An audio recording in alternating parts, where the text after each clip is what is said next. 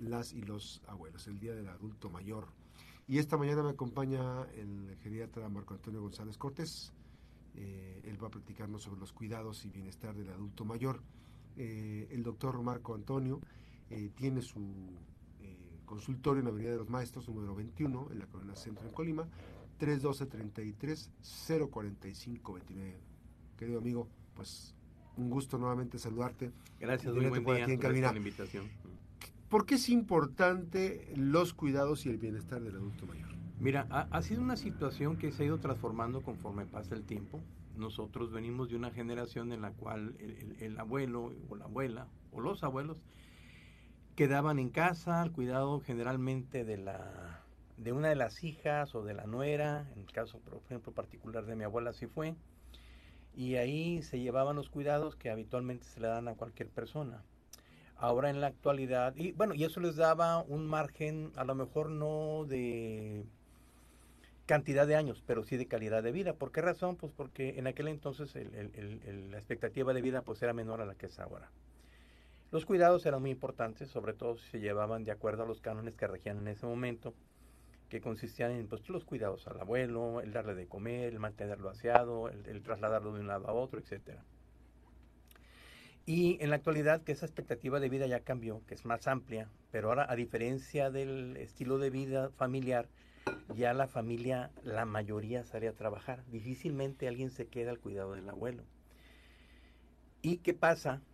Que se, eh, se vuelve necesario ir valorando qué cuidados le debes de dar, qué eh, capacidades tiene la persona adulto mayor, eh, cómo se les puede compensar e incluso la utilización de estancias eh, eh, o espacios de corta estancia como guarderías o en su defecto los asilos, definitivamente. Pero lo que no se debe de perder pues es que necesitan cuidados, a veces son especiales, medicamentos, la alimentación a veces tiene que ser asistida, la movilidad también, y eso es muy importante. El, el abuelo no se puede quedar solo en casa, esa es una. ¿Qué otra cosa es importante también señalar? Que a diferencia de años anteriores, ahora los adultos mayores tienen una mayor expectativa de mantenerse activos hasta rebasando cierta edad. O sea, vemos personas de 75 años que son totalmente independientes, incluso de 80. Yo veo a mi mamá tiene 82 años y es independiente totalmente. En muchos casos no. Por desgracia, las enfermedades crónicas que pululan en nuestro país, diabetes, hipertensión, problemas cardiovasculares, limitan mucho la, los cuidados, la salud de una persona. Por eso es bien importante que nosotros como personas que aconsejamos a las familias sobre los cuidados, sepan que deben de ser bien precisos, con alguien que tenga la calma para hacerlos y que de preferencia se den en casa o en estancias eh, en espacios de corta estancia para que sigan siendo parte del núcleo familiar. Así es, porque hay, una estancia, te voy a preguntar, hay estancias de día, ¿verdad? O sea que eh, vas, los dejas, tienen actividades y, vas por ellos. y eso ayuda a tener una mejor calidad de vida. Por supuesto. Eh, hay, hay, hay, lugares de corta estancia que tienen la posibilidad de recibirte un anciano de las 8 a las 3 o 4 de la tarde, que vas y lo recoges como si fuera un niño finalmente, se le ofrece su alimentación, se le dan los medicamentos que él traiga eh, eh, en su receta y se le dan eh, espacios lúdicos para jugar, para mantenerse activo, incluso hasta internet para muchos que saben manejar ese tipo de, aparatos. este, y eh, la convivencia con otras personas. Eso es bien importante. También se pueden quedar en casa, pero con sus asegúnes. Riesgo. los riesgos, exactamente.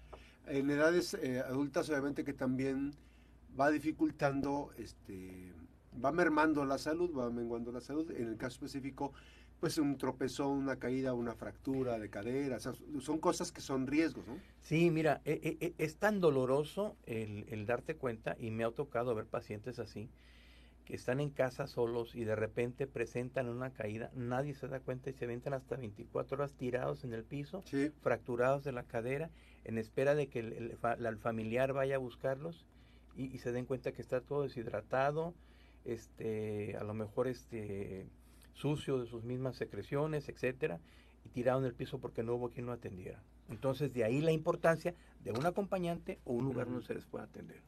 Sí.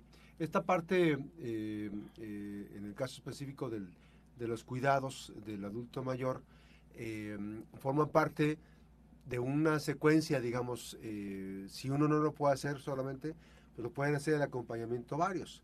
Este, la importancia de la ingesta de medicamentos si tiene una enfermedad crónica degenerativa. Este, porque también hay, hay casos, este, aunque son aislados, pues, eh, de demencia senil, de Parkinson, ¿no? Este, y obviamente que también forman parte de un, nivel de riesgo más amplio, ¿no? Sí, por supuesto. O sea, eh, desafortunadamente, pues como te comentaba, eh, en un gran porcentaje de adultos mayores tienen problemas de salud crónicos, ¿no? Lo más común, diabetes y hipertensión. Pero hay también casos especiales, como lo que mencionabas, la demencia, el Parkinson, que son más difíciles de controlar porque, por ejemplo, para el, paciente Parkinson movilizarlo, darle de comer, cambiarlo, etcétera. Para el paciente demenciado, que no se te vaya a salir a la calle y lo vaya a atropellar un carro, se te vaya a perder, etcétera. O sea, una serie de cosas o circunstancias que pueden ser muy difíciles. Ahora, de ahí la importancia de que se ofrezcan esos servicios o, en su defecto, que en casa haya alguien que se encargue. ¿Qué pasa en muchas familias que yo conozco? Pues se van rotando al paciente. No es lo más cómodo para un anciano andar saltando de hogar en hogar pero a veces... Que genera inestabilidad, pero sin embargo, pero, pero hay cuidado, pues. Ah, sí, o, sea, desgraciadamente tienes que adaptarte a una situación que, que se acomoda por cuestiones familiares, o sea, tienes que adaptarte a ello. Es muy incómodo para el paciente, pero a veces se vuelve una necesidad. Por eso es bien importante que sea un lugar fijo, ¿verdad? Para que él se mantenga bien, se mantenga estable, se mantenga en el seno de, de un grupo de personas que conoce, de un espacio que conoce, en el caso de los pacientes demenciados y no tenga alteraciones que le provoquen que se ponga angustiado o ansioso. Eh, invariablemente, este, lo pensamos ahorita, pensamos en casa, ¿no? Mamá, papá, los tíos, la tía, este, las tías. Pero también Para allá vamos. tenemos que prepararnos, amigos. es importante esa parte. Definitivamente. Mira, eh, yo tengo ya 61 años pero es más chavo, porque además te gusta el deporte, ¿no? Me encanta el deporte. Este, y te vas eh, dando cuenta de que construiste una casa de dos plantas, con gradas, muy, muy, muy fregona, y que ya después te va a ser muy difícil subir a tu recámara. Tienes que ir pensando desde muy joven que vas a envejecer y que el tiempo corre. Tienes que tener un espacio donde puedas permanecer. En lugar de un cuarto de servicio, hacer un cuarto grande, ¿no? Sí, y, y, y que no tengas este eh, problemas de arquitectura, por ejemplo, escalones y eso, que se ven muy bonitos en las casas, pero que a la larga eh, son, son un, una, un, riesgo para una persona que va con un bastón o con una andadera. Entonces, no lo pensamos. Esa es la primera. La segunda es que tenemos que ir haciendo guías anticipadas para saber dónde vamos a estar, ¿sí? en qué vamos a invertir lo que nos van a dar de pensión para que alguien te cuide. En el caso de que tus hijos no lo puedan hacer. Ahora, pues en realidad no puedes comprometer el cuidado a, tus hijos. No. no, ya no. Ya ellos tienen otro modo de pensar y otro modo de vivir y otro modo de actuar. Aquí tienes que pensar de qué manera tú te vas a cuidar. Así es. O, a quién le vas a pagar porque te cuide, porque este ya es un trabajo, ya no es una obligación. Así es. Ahora, eh, la parte fundamental, eh, doctor, es, es también cómo nosotros vamos a enfrentar esa parte. Una cosa es no dejar de leer, tener habilidades, hacer ejercicio, no ser sedentarios. Hay muchas cosas que podemos contribuir para la construcción de esa ruta, ¿no? Sí, cómo llegar a esa sí, sí, totalmente. Lo primero de todo es seguir aprendiendo nuevos conocimientos. Eso es básico para mantener la mente ocupada, ¿no? Le llaman gimnasia cerebral. Eh, juegos de azar. De azar no me refiero a cabeza y apuestas, sino juegos de, de, certeza mental. Este, eso es una. La otra, pues tengo pacientes que se van al, casino pues, desde las 10 de la mañana. Ahí van a dejar todo. sí, se gastan una cantidad diaria. Este, eh, e, eso es lo primero. Lo segundo es eh, un estilo de vida saludable. O sea, tenemos que llegar a la, situación en la cual ya no te puedes desvelar igual, ya no puedes ingerir alcohol igual, ya no puedes comer lo mismo también. Tienes que ir cuidando e, esas situaciones. El tercero, el ejercicio, básico para tu vida. O sea, tú necesitas por lo menos caminar tres veces a la semana, más de 20 minutos para poderte mantener con una situación de... eso es lo básico. Eh, no, eso es básico. Puedes hacer mucho más. Hay gente que corre kilómetros, así, ya tiene más de 60 años. Eh, eso, eso, es otra cosa. Y la, y la más importante, pues, es mantener una estabilidad emocional también. O sea, tratar de darle vuelta... sí, claro, claro. Tratar de darle vuelta a los problemas personales o familiares, ¿verdad? O sea... Eh, dejar que cada quien resuelva lo que tiene que resolver. Tengo pacientes que están resolviéndole la vida a los hijos cuarentones eh, porque no tienen la capacidad. 40, imagínate. No, sí, sí, no, no, ya no son los de 28 que están en casa, no, no, no, de 40. Y, y, es un error bien grande que cometemos, eso lo, lo aprende uno en las terapias familiares. Eh, tienes que dejar que el niño se tropiece. Así es. Darle la mano y levantarlo, pero soltarlo vuelva a caminar es igual para la vida. Y si no estás, que él se levante solo. El problema es cuando tienes hijos así, que cuando tú te vas, ellos no saben qué hacer, porque nunca aprendieron cómo defenderse en la vida. Entonces es algo que, que a veces no lo pensamos y somos sumamente protectores como buenos latinos, pero eso es un error. Sí, fundamentalmente tenemos que cambiar esa, porta, esa parte. y la salud mental nos eh, va a contribuir en esa parte. Sí, no es- estamos haciendo el bien a nuestros hijos. Vas cargando con la responsabilidad del hijo y de la familia del hijo en ocasiones, ¿verdad? ¿Por qué? Porque pues no lo enseñaste a que se defendiera solo. Y eso merma tu salud física, tu salud económica y tu salud mental. O sea, va pegándole a todo. Tres consejos que podamos darle a los adultos mayores que nos están escuchando ahorita que van a celebrar un año más de, eh, de vida o un año más del Día del Abuelo o la Abuela. ¿Qué consejos les darías? Mira, el primero, ya lo mencionamos, el mantenerte activo físicamente. Tienes que mantenerte activo. Eso te va a dar movilidad, que te puedas trasladar de un lado a otro. No necesariamente tienes que correr, pero para que puedas cuando menos caminar. La cama no es la, buena- no es la mejor opción, ni la silla de ruedas. El segundo, lo que ya decíamos, la alimentación saludable. Tenemos que cuidarnos mucho de lo que comemos y bebemos, sobre todo aquellas personas que tienen problemas de salud, diabéticos, hipertensos, cardiópatas, etcétera.